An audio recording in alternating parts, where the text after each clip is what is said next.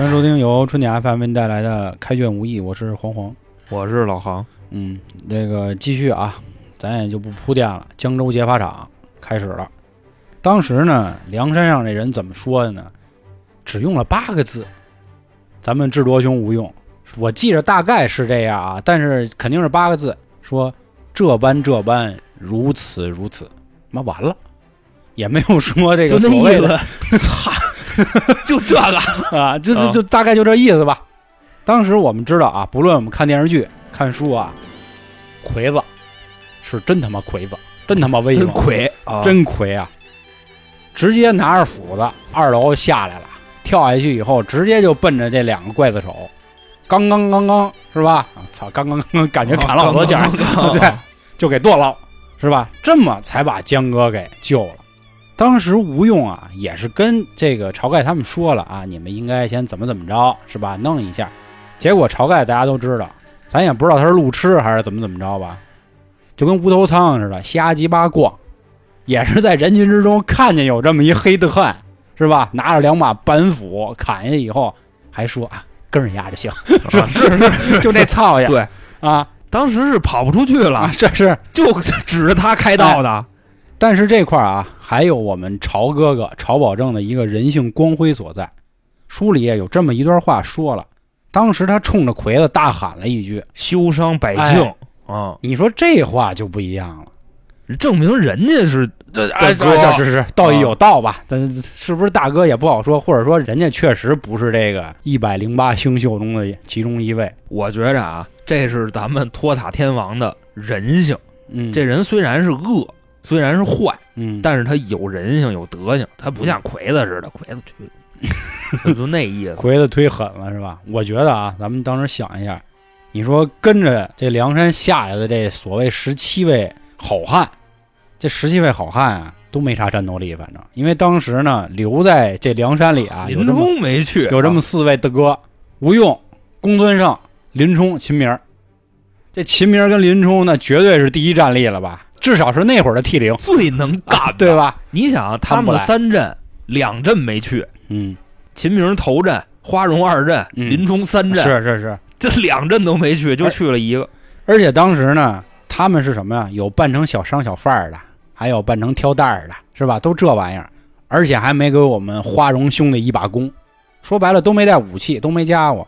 而且那会儿啊，本身花荣就是江哥的人，过不了安检，可能是 你知道吧？花花荣估计就说我操，我哥马上挨砍了，你动换呀！啊，得亏是有魁子，我觉得魁子就那几下子，那点人应该都震了，包括什么燕顺，是吧？包括那边的阮氏，说我操，这这什么玩意儿？高了这个，啊！这江哥还有这人，咱们这块儿，我觉得我再说稍微脏一点啊，因为当时没有说这个张衡、张顺他们都在，但是呢，这么大一事儿，砍头出摊儿了，张顺 打鱼去。忙着呢，没过来，我我觉得砍头这事儿啊，这老百姓应该都会看哎，热闹。而且张顺之前咱们讲过啊，纳头便拜，包括李俊是吧？包括这穆春、穆弘，虽然有梁子，但后来也都知道江哥是谁了，他们都没来。至少书上没有说法场的这些百姓里有他，但我觉得他们可能在某个角落里贼着呢。也是一看说，我操，这黑丝不前两天跟我在那个摊儿上练的那哥们儿，丫不怎么遮呀，怎么这么猛啊？估计心里也咯噔一下。因为这个书里正文描写啊，说李逵这人一个人能追着几十个人打，是是是，但是他没什么功夫，哎他就是跟牛似的，猛，嗯，太他妈猛了。后来也是书上说啊，当时尸横遍野，真是逮谁砍谁，你就看那胳膊腿儿的 满就满天飞满？天飞，真是。就我觉得当时李逵除了身上那人认识，就背着那哥哥认识以外，剩下所有都可以砍。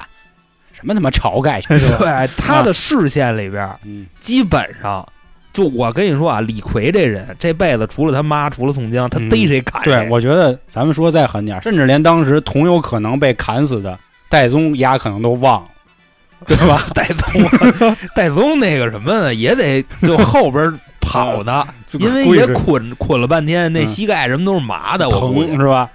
所以当时呢，也是就给他们震了。而且啊，这块儿也说啊，晁盖他们也挺没意思，或者说有可能吴用确实也说了点什么，但是晁盖确实不适合领兵打仗，瞎跑瞎跑瞎跑，跑你妈白龙庙去，不认识道了啊！跑到白龙庙，当时慌了，说这有一条大江啊，这怎么办呀？过不去了呀！当时梁山就那十七位兄弟，加上李逵、戴宗跟江哥二十个人，那怎么办？说官兵那边已经开始集结人了，说是要派个三四千人来过来叫人去了，啊，回叫人去了。我去叫人，看看你们混哪里的。但是所以那会儿呢，他兵肯定还得这个点兵点将。他得整理一番，肯定得有将啊！你光兵魁了一人去就行了，对，一人都给宰，就进里就转，你知道吗？这个时候我估计啊，花荣估计也都不高兴，说要没我这兄弟，我跟你说，晁盖啊，咱他妈今儿谁都甭想走。我觉得江哥这个时候呢，心里琢磨，哎呀，完了，虽然我有李逵兄弟，但现在咱这江过不去，咱给自己堵死了。后来咱们知道，过了好久，这顺哥来了。我为什么上一集说啊？我说要讲讲张顺他们这点事儿，收摊儿了。咱们分析一下啊。当时说呢，这江哥关到死牢里，什么时候才秋后问斩？所谓的隔了将近两个月。咱们这块书上也没有说，之前什么李俊、穆春、穆弘、张衡、张顺，还有甚至包括李立、同为同猛这号人都拿江哥当大哥。但是这两个月期间没人探监。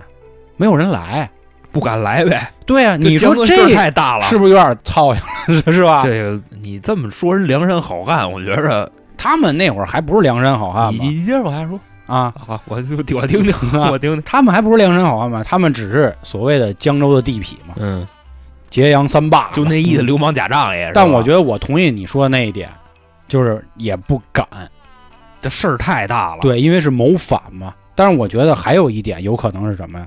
他们也担心一件事，就是谁来看他就弄谁。哎，而且他也担心江哥会不会给他们也招了。说之前啊，我跟你们揭阳这一块啊，也有点兄弟，有塞塞塞塞塞塞塞，是吧？有我这水军八大将，还有这个一个庄主，这几个海鲜三巨头。对，所以我觉得他们当时还有一种可能是什么？我奔着来杀你的。为什么呢？书里当时说呀，这个张顺举着他那个。什么五谷鬼叉，就反正那兵器就鱼叉了呗，就是鱼 鱼叉机关炮 是吧？鱼叉就好家伙，数码宝贝儿啊，在这船上立着，就问我是换成我们自己话，说谁他妈敢在白龙庙这儿聚会呢？我他妈看看是谁啊？你说他一个练摊的一范儿，他凭什么能说这话？你又不是官儿，是吧？你就是一流氓，你也不能这么这么狂啊！而且我觉得还是那话啊，咱们绕回刚才法场说。砍头、砍姜子这么大的事儿，他们能不知道吗？我觉得不可能。我觉得他一开始就是奔着过来了，就是想说，我要不啊，就先在这儿把戴宗、把李逵、把宋江就先给办了，就完了。这样呢，也就没人知道我们之前跟他有联儿。因为毕竟，我觉得像晁盖那帮人，看着那战斗力真不太灵，就可能软式还稍微好点。但是咱们前面说了，他们可没带兵器，他们狗逼没有。过不去安检嘛，就是对对，过不去安检嘛。后来呢，我们江哥说的一句话，说贤弟救我，来这么一句，我觉得当时张顺那个心情可能不一样，说哟，说哥哥是拿我当兄弟呀。后来我估计他可能又转念一想，说当时李逵才认识江哥几天呀，就敢为了江哥劫法场，那看来江哥有点东西啊。估计后来我觉得他可能也一直贼着，看李逵这么砍人，心说。我就算在这儿能把那谁江哥给办了，李逵我估计可能办不动。大哥，这孙子有点猛，到不了跟前儿。另外，我觉得你这太方了，你这个说的有点儿。嗯，你怎么能这么想？我是结合这个书上的去想啊，因为我是觉得这个你混社会啊，你上来就是奔着找茬来的，然后结果说一过来发现哦不行，我还是得跟他们走，因为我一直觉得啊，首先他们不该就不知道这些事儿。他们也是经过了自己很多的心理斗争，最终才决定说，要不就跟着哥哥一起走吧。其实一开始他们也没一起走，对吧？后面咱们知道了，是跑人穆弘他们家歇了三天，休整了一番，是吧？才又决定打无为军。因为他们可能觉得这个最危险的地方就是最安全的地方，当时还没出城。嗯，我觉得官兵可能在这各个的咽喉、要道可能都设了卡了，就堵他们。后来呢？这个所谓的白龙庙小聚义里又出了一件什么事儿呢？也是姜子跟盖子第一次嫌隙了，出事儿了。当时姜哥说：“说兄弟们，你们既然对我这么好了，能不能你们再帮哥哥一次忙，再给一大恩？说哥哥您说吧。说有一叫黄炳那厮啊，没烟的啊，我不至于吃屎。然后李逵直接给提了出来了，哎，这儿呢，这儿呢，这儿。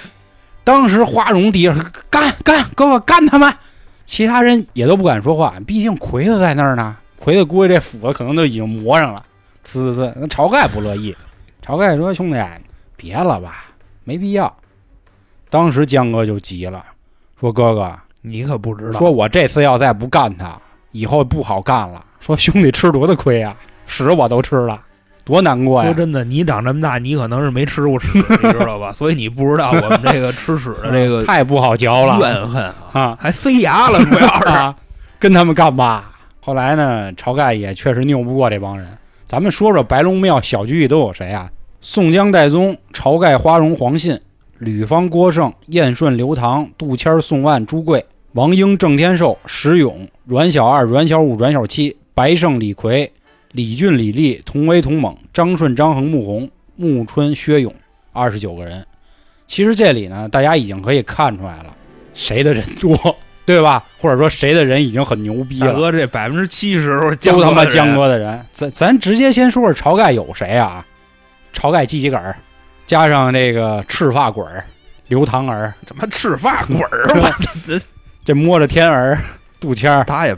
那那你说那是 晁盖的什么？那个是老梁山的人，对，包括宋万、忽略，嗯啊，不也在的吗？对，这都是老梁山，或者说跟晁盖没那么交心，跟他交心的有谁呢？来的白胜跟阮氏三雄，其实他那会儿人太少了，还刘唐，啊，对对对，赤发鬼儿，赤发鬼儿，赤发鬼儿，就他们六个人。你说这势单力薄的二十九个，人家是吧？那二十三个除了江哥，二十二个是江哥的人。嗯，二十二有江哥。晁盖敢说什么呀？是啊啊！一个过来，晁盖一说，李逵边上，好家伙，凤仙儿的是吧？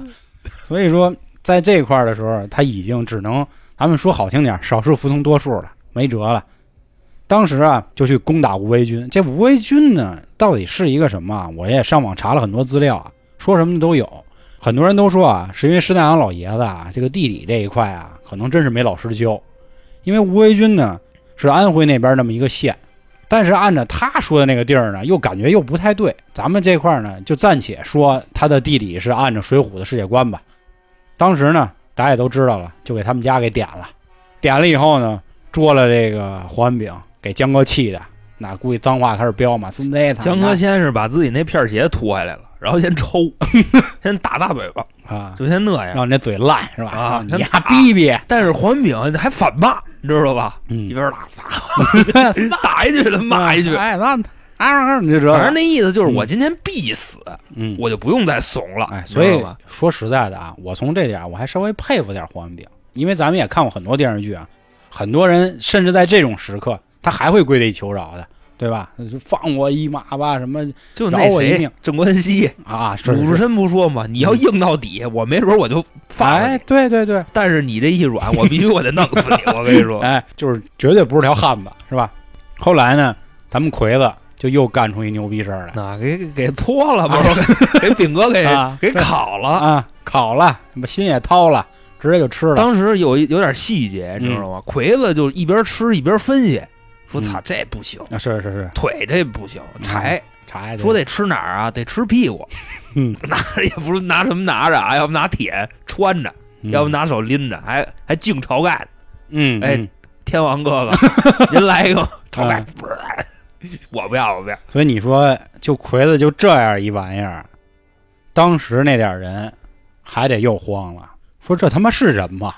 这不就是一畜生吗？这。”什么玩意儿？王王英没事儿啊啊！王英跟别人哎，我告诉你怎么吃，我这天天吃人。他之前也干，所以因为王英本身就是爱江哥嘛，我觉得这动作像其他的，比如说摸着天儿啊，这个什么云里金刚啊，忽略就绝对就慌了，说我操，说这玩意儿真是晁盖，我 站那边是，我觉得站那边安全一点。是是是，这这玩意儿真你妈六亲不认。在这里呢，我觉得江哥这个地位。站住了，大哥也稳了。我觉得包括连张顺他们也得有琢磨了，说之前在水里我弄这黑丝。好家伙，这黑丝这么一挂啊！好家伙，哎呦，那行了，这没打死我，这是 得了金德了。我跟你说，真的，一会儿这点人再给我也烤了，我浪里白条。那不至于，张顺还好歹是江哥的人。我这白锦鲤，这他们给我来一烤鱼，好家伙，是吧？我亏死。后来呢，就回山里了嘛。至此呢，从这件事儿以后，江哥彻底上山，也是就坐稳了。其实后面还有一个。小的小插曲，就是江哥把这些事儿都安顿了之后呢，他想回去接他老爹。这朝天王又不干了，说要不再等两天吧，兄弟，这早点等两天是啊。江哥说：“哥，说我咱干这么大事儿是吧？又劫法场，我又干他妈的环饼，我爹那现在都指不定该怎么着了。您还让我等两天，你是人吗？理论上，如果从一个山寨的寨主。”这个领导地位来说没错，但是梁山是讲什么的呀？讲情的，讲义的，讲 义的，讲狗鸡嘛！你这生死兄弟，他妈家里可能都要死了，你不让我救合适吗？咱们这块再往回再小倒一书，当时呢上梁山之后，晁盖先干一什么事儿呢？说姜子大哥你来吧，说你也挺厉害的，是吧？我跟你说，晁盖这块儿也不干净了，嗯，为什么呢？你说他是什么意思？他是真心想把位置给江哥，还是试试江哥？这玩意儿真都不好说。我觉着晁盖可能不会认怂的。我觉得五五开，但你说这玩意儿人之常情，这是都有吗？而且我觉着吧，自打秦明跟花荣他们那哥几个黄信什么的，他们一上山，这梁山上的气氛就变了。那肯定啊，天天说我操。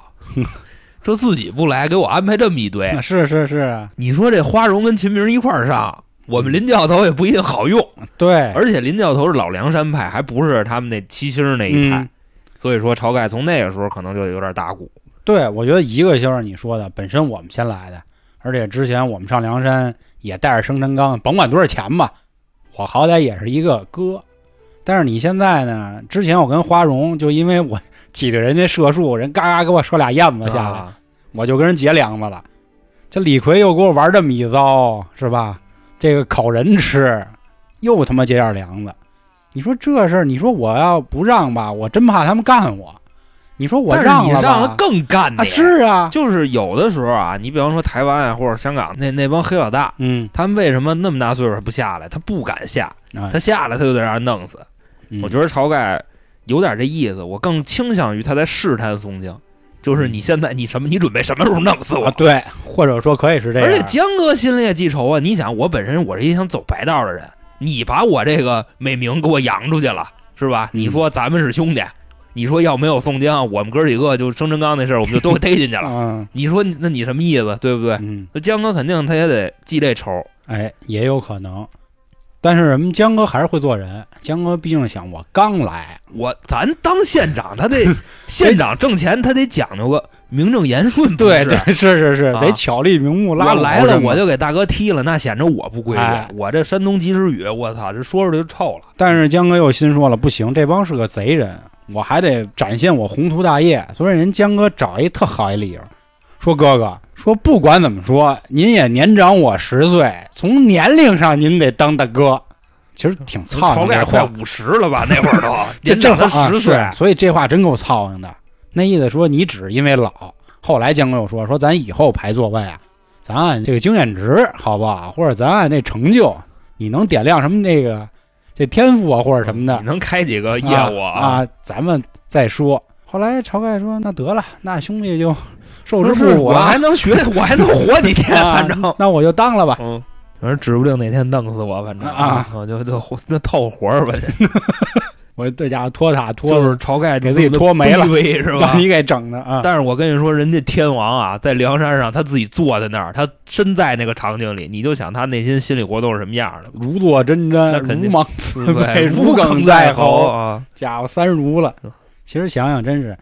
这个年代当大哥是挺不容易的，是吧？一睁眼几百号人 吃喝拉撒全要我伺候。嗯，咱们再说说啊，后来呢，他们开始排所谓的这个职位或者说是岗位，但我具体记不住啊，我简单给大家说说啊。他意思就是说什么左山右山前哨后哨排的人啊，全是江哥的，什么戴宗李逵在一块儿，什么花荣秦明啊在一块儿，只有林冲排在这个附近，剩下的比如什么阮儿啊，就阮氏啊，什么忽略啊，都在这个山脚啊或者其他地儿呢。就他或者哪儿的什么炮灰是吧？什么咽喉要道这种都到不到山上，就打起来了，他们先冲去 啊，先先给他们，或者说，啊比如在梁山上，像刚才我们跟航哥说的，朝天王觉得说我可能不保了，这个时候李逵他们要闹事儿了，真干起来的时候，估计把这个晁盖啊这心肝脾肺都已经都下完酒以后，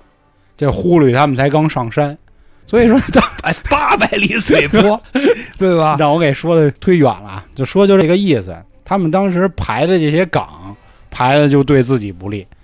江哥这点儿附近前后左右全是江哥人，真是你打架的时候，你人你都到不了位。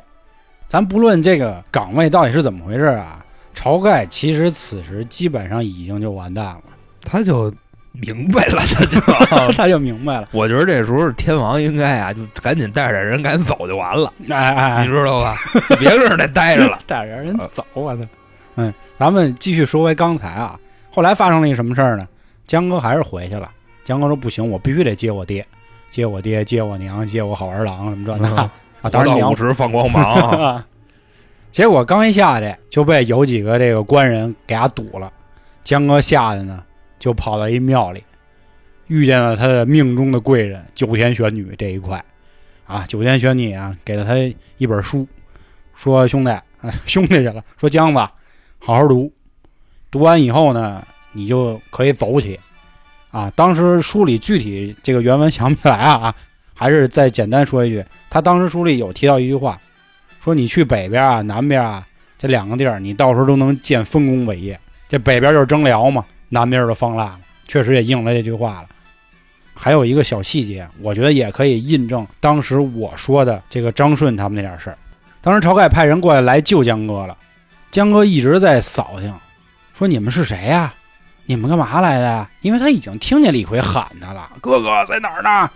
就他是百般确认之后，他才从庙里跑出来。你说他想的是什么？我觉得啊，有没有可能是这样？他说我犯了错了，我不听晁哥哥的话，非要接我爸妈。啊，当然他没有妈。当然这个晁盖是不是要弄死我？哎哎哎，对对对对对。但是你看那会儿他们在浔阳江等人的时候，就在白龙庙看见张顺了，立马就说：“哎呀，贤弟救我！”他是没有心理包袱的，所以我觉得也是因为这块儿才感动了张顺，因为张顺之前来的时候是奔着要宰他们来的啊。当然这只是我个人臆想、啊，对，当然我并不同意啊，你是是是的说法啊。是，这个大家到时候都可以讨论啊。后来就出现一更有意思的事儿了，就是江哥拿着这本书，就和有一个人啊就开始研究了。这个人是谁呢？智多星吴用。其实我觉得，在这个他们上梁山之后啊，排座位或者说左右让座的 让座的，让那个座次的时候，我觉得吴用已经心里就开始倒嘀咕戈了，嗯，就说这晁盖这操呀，你再看你江哥，是吧？首先这有魁子大才，啊，这绝对是大才。嗯你晁盖说白了，你就一土匪头。哎，你说你劫个法场，劫半天，最后还是指成魁子。后来江哥又拿着这书，又跟我分享，是吧倒倒，我觉得倒不是那意思。吴用他的心说是什么呢？可能江哥真看不懂，但是那书为什么会落他手里？啊，真是惊为天人，也会 假上你知道吗？啊，我跟你说，吴用他也学过道，嗯，跟公孙胜估计都他妈师兄弟儿他们。嗯嗯所以说，吴用一看这，我操，这是真佛这，假真佛啊！不是，这这个是那个什么真人真的哥是吧？啊？对，所以那既然我们提到吴用了，我们其实前两期呢也有一点小摩擦，我跟恒哥。那我觉得下一集啊，咱好好说说关于梁山所谓这第一军师智多星吴用。我觉得那个叫分歧，那个不叫摩擦，咱没他妈打起来。我跟你说，摩擦摩擦，嗯好吧。嗯，那至此啊，江哥的故事暂时告一小段落。那我觉得今天我们最后也再复一下盘啊，我们将近用了四期，讲了江哥上山前啊，这目前只是上山后面啊什么一些丰功伟绩，咱们后面还会再说江哥的。对，江哥还没开始带兵打仗呢。哎，对这块儿，咱们后面都会说啊。咱们总结一下啊，江哥这前半生非常的光辉啊。首先是在自己家出名，然后在这山东省出名，后来又是这个联络到几个省里，什么江州啊、这那、青州啊，全出了名。就在省里啊，对，就在这个华中地区，这个平原、山地、丘陵 这一块儿啊，就西高东低。三阶梯，五种地形全聚集。大哥了，我 小时候地理课，对，就彻底走起来了。但是一心还是想走白，一颗红心始终是向啊那哪儿的，对吧？